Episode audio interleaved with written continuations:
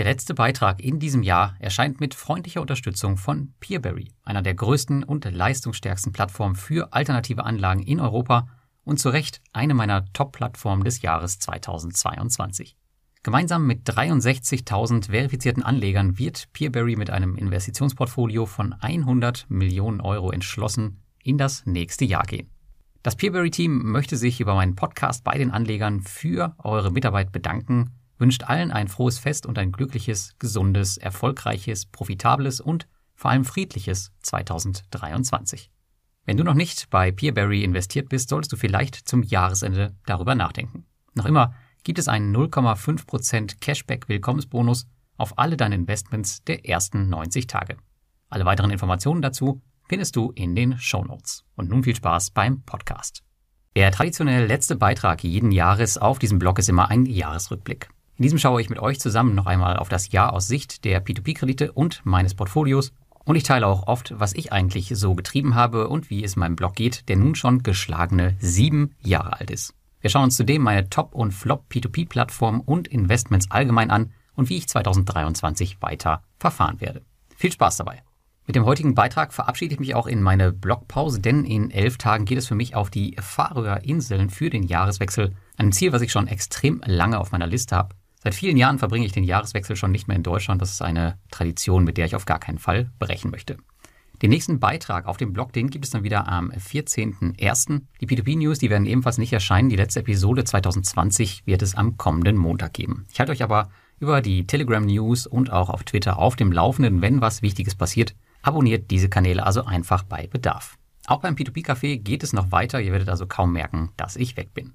Schauen wir mal zurück aufs erste Quartal das startete eigentlich unter guten Vorzeichen für die P2P-Kredite. Vor allem im Vergleich zu den meisten anderen Anlageklassen standen diese doch massiv unter Druck durch steigende Inflationssorgen und damit den Ankündigungen der Zentralbanken, allen voran der Federal Reserve in den USA zur Anhebung der Leitzinsen.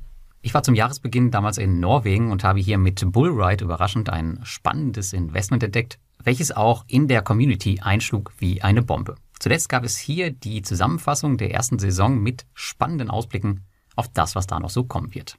Danach bin ich für ein paar Wochen weitergezogen nach Teneriffa, wo ich mich Ende Januar mit anderen Online-Unternehmern zu einer Konferenz getroffen habe. Und in meinem persönlichen P2P-Portfolio sind nach Bondora und Twino im letzten Jahr 2022 nun auch Robocash und Wire Invest in die Auszahlphase übergegangen. Das heißt, da habe ich dann angefangen, meine Zinsen monatlich abzuziehen. Aber am Horizont taten sich damals schon bereits dunkle Wolken auf. Ihr erinnert euch vielleicht noch an die Militärübungen der Russen an der ukrainischen Grenze, natürlich nur zu Übungszwecken. Aber es kam heraus, dass aus ihrer Meinung nach die Ukraine dringend befreit werden müsse. Am 24. Februar 2022 passierte dann das, womit eigentlich niemand wirklich gerechnet hatte, zumindest ich nicht. Russland begann tatsächlich eine Invasion der gesamten Ukraine. Darauf folgten heftigste Sanktionen der restlichen Welt gegen die russische Wirtschaft und auch den Partner in Crime im wahrsten Sinne des Wortes Weißrussland. Damit einher ging auch der vorläufige Zahlungsausfall aller russischen Kreditgeber auf den Marktplätzen und einem harten Schlag für Plattformen wie Twino, Debitum Network und vor allem Peerberry, welche Kredite in den Krisenländern hatten. Die P2P-Kredite bekamen also nach Covid-19 schon sehr früh ihre nächste Bewährungsprobe und das fröhliche Auszahlen ging wieder los. Vor allem bei den betroffenen Plattformen, aber auch solchen, die einen Bezug nach Russland haben oder hatten, wie beispielsweise Robocash, dessen Team ich tatsächlich erst einige Monate vorher ja in Russland besucht hatte. Wenn ich heute darüber nachdenke, scheint mir die Erinnerung wie aus einer anderen Zeit. Jedoch haben die Investoren aus Covid-19 gelernt und es gab diesmal keine ungezügelte Panik, würde ich sagen. Laut meinen Beobachtungen war die erste Panikreaktion bereits nach einer Woche durch und keine Plattform kam in ernsthafte Schieflage. Bis Ende des ersten Quartals haben alle Plattformen die Lage größtenteils unter Kontrolle gehabt. Auch im zweiten Quartal beschäftigte der Krieg noch immer fast die ganze Welt und jeder von uns hat die Folgen zu spüren bekommen, ob es nun an der Tankstelle war oder beim Einkauf im Supermarkt. Der Krieg in der Ukraine heizte die Inflation nochmal zusätzlich an.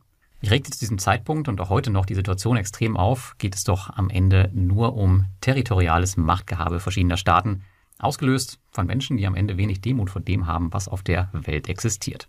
Einmal mehr erinnerte mich das an die weltberühmte Rede des verstorbenen Astronoms Carl Sagan. Wenn ihr das nicht kennt, dann empfehle ich euch auf jeden Fall den Link, den ich euch in den Blogartikel gepackt habe. Der April und der Mai waren bei mir aber ziemlich busy, da war ich gut beschäftigt. Ende April ging es für mich mit meiner Frau ins raue Irland und im Mai war das FinCamp, wo ich zum Thema P2P-Kredite auf der Bühne stand und dann kam endlich wieder die legendäre Invest als Offline-Format, wo ich auch viele von euch getroffen habe. Ein wie immer gelungenes Event, an dem ich jedes Jahr gerne wieder teilnehme. Die Ablenkung tat ganz gut, denn im Mai begann eine heftige Abwärtsbewegung an den Märkten, die noch bis in den Juni ging. Über 10% verlor mein Depot allein in diesen beiden Monaten und Probleme wie Inflation, der Krieg, Rezessionsängste etc. überkamen den Markt. Ich war zu diesem Zeitpunkt übrigens in Riga, wo ich die Landwirtschaftsplattform Lande besuchte, ein gelungener Trip, bei dem ich persönlich viel gelernt habe. Kurz vor meinem Abflug in den Sommerurlaub Ende Juni fasste ich erstmals seit der Covid-19-Pandemie zudem meine Cash-Reserve an und investierte davon 25% breit und ausschließlich in den Aktienmarkt. Bei den P2P-Krediten dagegen passierte nicht viel. Langsam wurde jedoch das Ausmaß der Sanktionen bekannt und auch die Hoffnung auf eine baldige Rückzahlung der Russland- und Ukraine-Kredite, die schwand auf den meisten P2P-Plattformen. Einzig bei Peerberry konnte man punkten. Hier liefen monatlich Gelder zurück, die aus Überschüssen der anderen Unternehmensteile entnommen wurden. Mit meinem Investment Ende Juni lag ich durch Zufall goldrichtig, denn es ging im Juli ordentlich aufwärts und eine Bärenmarkt-Ready setzte ein. Erwartungsgemäß konnte sich jedoch der Trend nicht halten und die Märkte liefen in den beiden Folgemonaten wieder zurück. Und Ende September habe ich dann weitere 25 Prozent meiner Cash-Reserve in den Markt investiert und lag damit dann nur noch bei 50%. Prozent. 100 Prozent Cash heißt bei mir übrigens 10% des Wertes meines Aktiendepots. Bei den P2P-Krediten lief es eigentlich weiter gut und vor allem Branchenprimus Mintos konnte mehr und mehr punkten. Hier liefen nun signifikante Rückzahlungen aus Russland vom Kreditgeber Revo Technology ein. Die P2P-Kredite schienen zu dem Zeitpunkt in diesem Jahr ohnehin eines der Top-Assets in vielen Portfolios zu werden. Ich selbst habe den Sommer übrigens in Südafrika verbracht. Insgesamt sechs Wochen war ich dort mit Frau und Kind und wir haben einen selbstorganisierten Roadtrip von Johannesburg über den Krüger Nationalpark nach Port Elizabeth und von dort über die Garden Route nach Kapstadt gemacht. Eine wirklich ereignisreiche Reise, an die wir noch lange denken werden. Und in Johannesburg habe ich übrigens auch die Möglichkeit gehabt, Mintos Kreditgeber Planet 42 zu besuchen. Der komplette Kontrast zum ereignisreichen Südafrika waren dagegen die Malediven, wo wir im Oktober waren. Abgesehen von der Unterwasserwelt war es wirklich sterbenslangweilig und total überteuert. Ein Traumziel, würde ich sagen, höchstens für Instagrammer. Das war unser erster Resorturlaub seit über zehn Jahren und wohl auch vorläufig der letzte. Das Geld hätte ich auch genauso gut bei Crowdesto investieren können. Das hätte mir wahrscheinlich mehr Spaß gemacht. Ja, und dann begann das vierte Quartal, in dem wir zur Veröffentlichung dieses Beitrags immer noch stecken. Das, vor dem sich ganz Europa so fürchtete oder noch fürchtet, sollen doch bald die Lichter ausgehen und die Häuser kalt bleiben. Wenig überraschend passierte bisher zumindest nichts davon und der Winter, der gerade startet, ist wie immer irgendwie ein ganz normaler Winter. Ich werde diese Monate vor allem dazu nutzen, ein paar Projekte abzuschließen, an denen ich gearbeitet hatte und hoffe, dass ich vielleicht bis zum Jahresende noch ein paar Erfolge im Portfolio habe, denn die würden diesem mehr als gut tun. Dazu kommt noch, wieder lag ich mehr oder weniger durch Zufall mit meinem Nachkauf im September richtig. Was mich mal wieder wirklich genervt hat, das war aber das Desaster an den Kryptomärkten. Die Kryptobranche hat es tatsächlich geschafft, all das Vertrauen, was man sich über die Jahre aufgebaut hatte, in wenigen Monaten gefühlt komplett zu vernichten. Terra Luna, Celsius und jetzt auch noch zum Ende des Jahres der Crash von FTX. Schlimmer hätte es nicht kommen können, abgesehen von ein bisschen Terra und einigen Celsius-Zinsen bin ich zum Glück nicht zu Schaden gekommen. Aber minus 60 Prozent im Kryptoportfolio auf Jahressicht, das reicht mir persönlich auch. War ich 2020 und 2021 noch kräftig im Lending involviert, habe ich nach dem Terra-Crash und den ersten Anzeichen bei Celsius für mich entschieden, meine gesamten Coins wieder in die eigene Verwahrung zu nehmen und das Lending vorerst komplett zu beenden. Aktuell sieht es nicht so aus, als würde ich je wieder auf die einst gehypten Plattformen zurückkehren. Das Vertrauen ist erstmal weg und ich sehe hier kurzfristig auch keine Möglichkeit, wie dieses wiederhergestellt werden kann.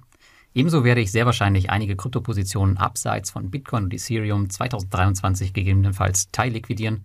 Wenn ihr hier auf dem Laufenden bleiben wollt, dann abonniert einfach meinen Newsletter auf der rechten Seite meiner Website, denn hier gebe ich meine gesamten Käufe und Verkäufe in meinem Investmentportfolio alle zwei Wochen bekannt. So, jetzt sind wir durch den Rückblick durch und jetzt schauen wir auf mein P2P-Krediteportfolio 2022 und meine Strategien für 2023. Der letzte Monat, der ist noch nicht abgelaufen, aber es ist jetzt schon absehbar, dass ich die Rendite von 2021, damals 7,4 Prozent, in diesem Jahr verfehlen werde. Leider habe ich mir diese größtenteils selbst mit dem Honeycomb Investment Trust, mittlerweile heißt der Pollen Street PLC, verhagelt. Denn hier habe ich massiv investiert aufgrund des hohen Rabattes. Jedoch kannte der Trust 2022 kurstechnisch nur eine Richtung und die ging abwärts. Ohne ihn wäre ich auf rund 7,8 Prozent gekommen, also etwas besser als im Vorjahr. Das wird sich dann aber hoffentlich 2023 auszahlen. Es gibt jedoch im Dezember noch eine dicke Dividende. Wie das Endergebnis dann aussieht, könnt ihr dann im Januar in meinem P2P Quartalsrückblick mit dem finalen Ergebnis lesen. Sollte es einen Aufschwung beim ehemaligen Honeycomb Investment Trust im nächsten Jahr geben, wird das P2P-Portfolio davon leider nicht mehr profitieren. Denn durch die Fusion mit der Pollen Street Capital machen die P2P-Kredite weniger als ein Drittel des Gesamtvolumens aus. Der Trust wird daher ab 2023 meinen Sammelanlagen zugeordnet. Zudem liefen natürlich auch weitere monatliche Abschreibungen, die ebenfalls auf die Rendite gedrückt haben, jedoch notwendig sind, um ein transparenteres Bild für mich, aber auch für euch darzustellen, denn nur die schönen bunten zweistelligen Erfolge zu zeigen, das kann am Ende jeder, entspricht aber in der Regel nicht der Wahrheit. Mit Evo Estate verließ eine P2P-Plattform mein Portfolio. Dafür kamen mit Bullride, Esketit, Lande und Inrento gleich vier Plattformen dazu, inklusive dem Investment in die Pollen Street Capital PLC, die ich auch, wie ihr wisst, eingangs den P2P-Krediten zugeordnet hatte. Wobei das Bild hier ein bisschen verzerrt ist, denn eigentlich ist Inrento durch die Evo Estate Übernahme keine neue P2P-Plattform in dem Sinne und Bullride ist auch eher ein Experiment als ein Investment. Mein P2P-Neuinvestment habe ich im vierten Quartal weitestgehend gestoppt und habe auch einige tausend Euro von meinem großen Bondora Go Grow Account abgezogen. Diese Maßnahme war notwendig, da sich mein P2P-Portfolio den 20% Investitionsanteil angenähert hat. Anfang 2023 wird es zudem noch weitere Abgänge und auch einer starken Reduzierung geben. Schauen wir weiter in das nächste Jahr, wird es aktuell ein bis zwei neue P2P-Plattformen geben. Eigentlich sollte eine Plattform in diesem Jahr schon dazukommen, jedoch habe ich nicht mit der langen Anlaufzeit des Investments gerechnet. Ansonsten geht es im ersten Quartal erstmal darum, weiteren Cashflow zu etablieren und den Portfoliowert zu halten, bis der Aktienmarkt wieder in die Gänge kommt. Was die Zinsen angeht, gehe ich übrigens weiter davon aus, dass diese im Bereich P2P-Kredite vorerst auf einem hohen Niveau verbleiben. Die Zeit, ein Investment in P2P-Kredite zu starten, war also noch niemals besser als jetzt, könnte man sagen. Zumindest wenn wir es aus der Renditesicht sehen. Auch in diesem Jahr möchte ich wieder meine Top 3 P2P-Plattformen hervorheben. Sie konnten meiner Meinung nach die beste Performance über das Jahr abliefern, trotz eventuell schwieriger Umstände. Ich rede hier explizit nicht nur von der Rendite, sondern davon, wie sich die Plattform allgemein gezeigt hat. Ohne groß weiter auf die Umstände einzugehen, ich denke, ihr kennt das auch schon aus meiner Berichterstattung in diesem Jahr, Platz 1 ist für mich Peerberry mit einer Jahresrendite von 9,19%. Platz 2 geht für mich an Lande, die haben eine Jahresrendite von 9,91% geschafft. Und Platz 3 geht für mich an Robocash mit einer Jahresrendite von 13,69%. Ich denke, Robocash muss man aufgrund der Verhältnisse wirklich in diesem Jahr nochmal besonders hervorheben. Denn dass die auf einem Level performen, wo sie aktuell unterwegs sind, das ist ganz sicher nicht selbstverständlich. Aber auch Mintos 8,79%, Esketit 9,22% und Inrento 3,04% haben insgesamt sehr, sehr gute Leistungen abgeliefert. Aber es gab auch wieder einige Enttäuschungen in meinem Portfolio und hier meine persönlichen Flop 3. Zuallererst haben wir da Twino, eines meiner größten Sorgenkinder im Portfolio. Kaum Transparenz mit den Russland-Rückständen, viele Wechsel im Management und ja, bedrohliche finanzielle Aussichten. Ich bin mal gespannt, wo das noch endet. Mein Flop 2 ist Wire Invest. Sie glänzten in Anführungsstrichen mit einer katastrophalen Umstellung auf die Asset-Backed Securities. Und Platz 3 ist Debitum Network. Die sind vom Ukraine-Krieg stark betroffen und die Plattform konnte nicht an ihren Vorjahreserfolg anknüpfen. Also meine Flop 3 in diesem Jahr sind leider die drei neu regulierten Plattformen aus Lettland exklusive Mintos, weil ich denke, die haben das eigentlich alles ganz gut hinbekommen. Auch von Monster bin ich persönlich schwer enttäuscht und habe daher mein Investment vor kurzem gestoppt.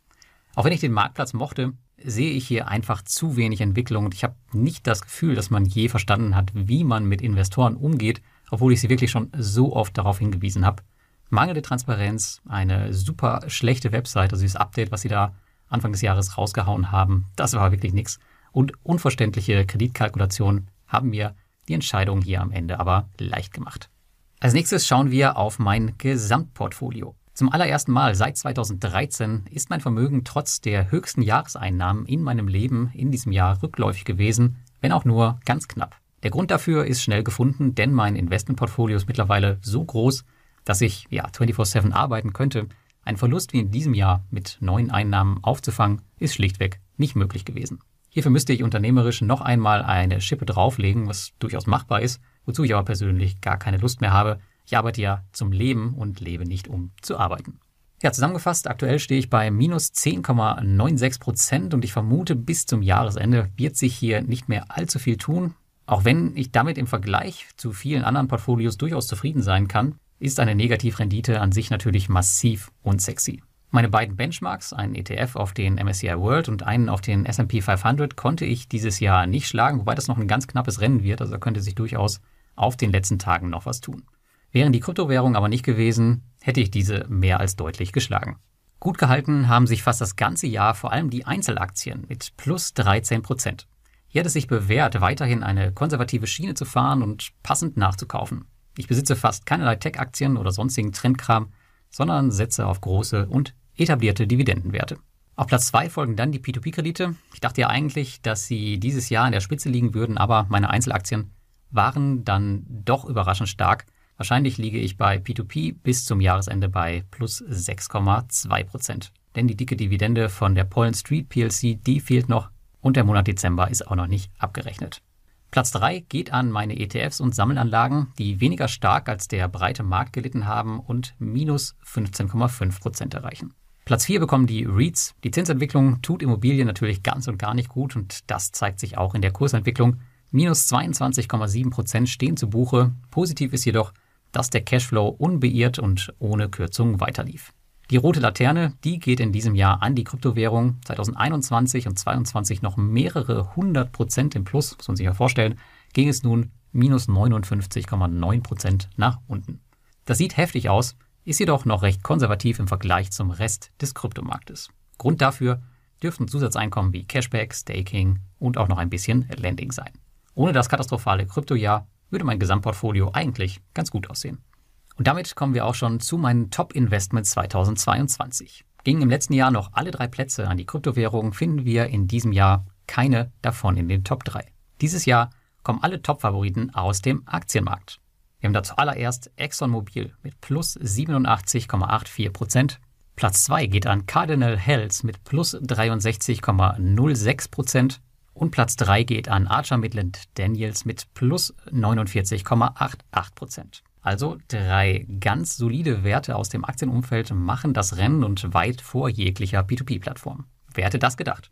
Ob es 2023 vor dem Hintergrund einer eventuellen Rezession jedoch so weitergehen wird, ist derzeit mehr als fraglich. Aber wo Licht ist, da ist auch wie immer Schatten.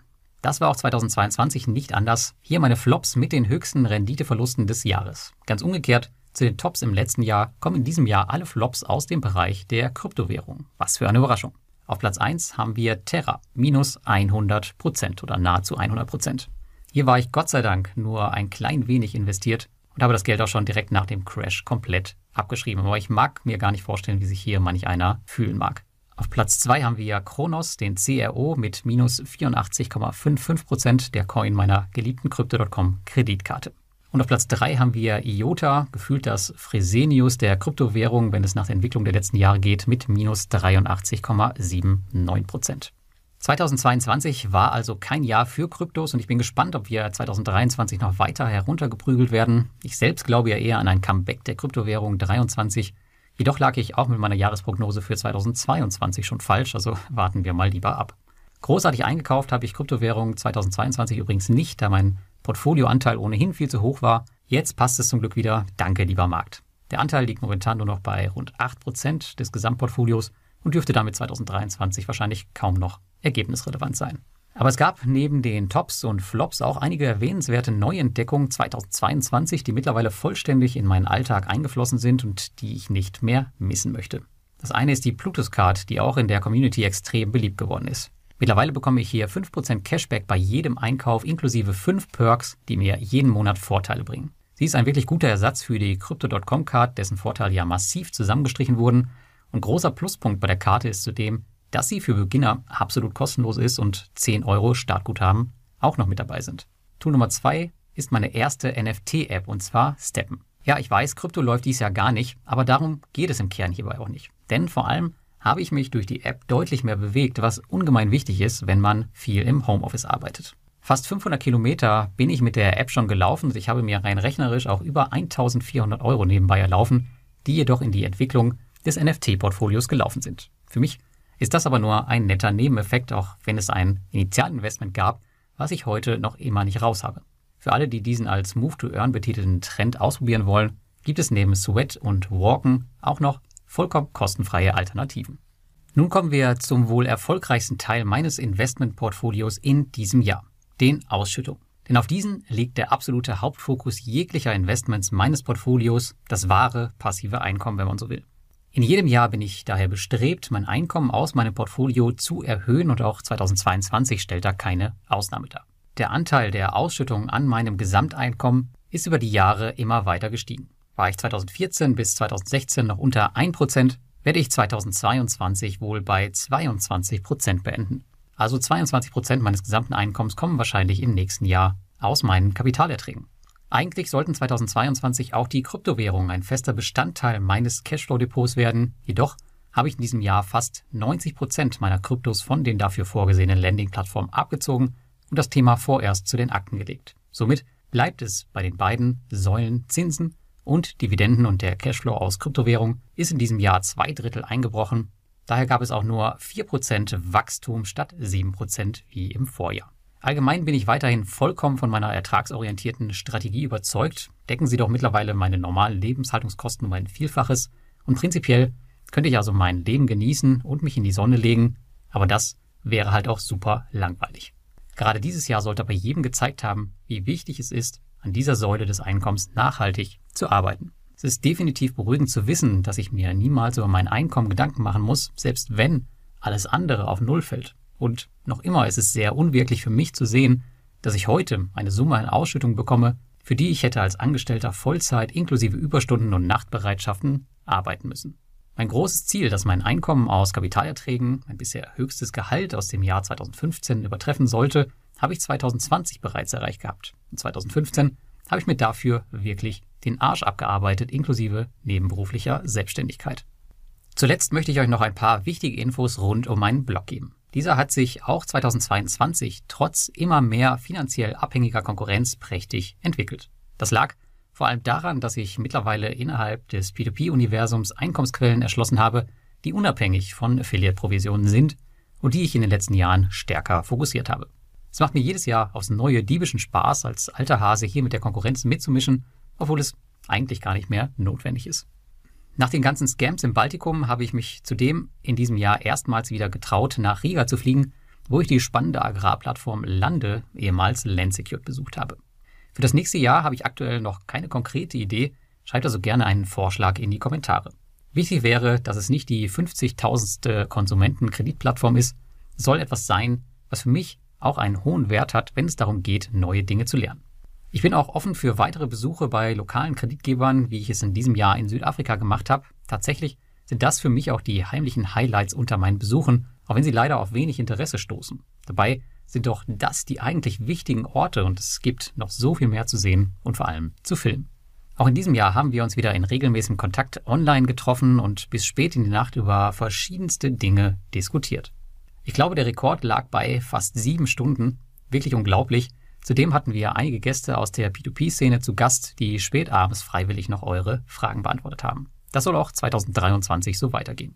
Nicht funktioniert dagegen das Offline-Treffen. Wie du eben schon anfangs gehört hast, war ich in diesem Jahr einfach zu oft unterwegs.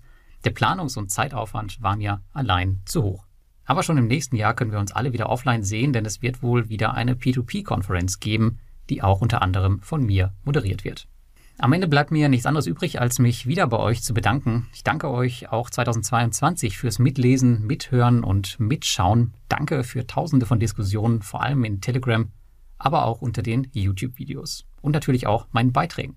Nicht zuletzt deswegen ist auch in diesem Jahr die Community wieder ein Stück gewachsen. Auch wenn ich natürlich mit diesem Blog Geld verdiene, so steht das Einkommen daraus schon seit vielen, vielen Jahren nicht mehr im Fokus und ich denke, das merkt man auch an dem ganzen Support, den ich absolut kostenfrei zu jeder Tageszeit leiste und den mir keine P2P-Plattform auch nur ansatzweise ersetzen könnte. Das Thema macht mir einfach seit jeher viel Spaß. Ich danke euch daher besonders für eure nachhaltige Treue.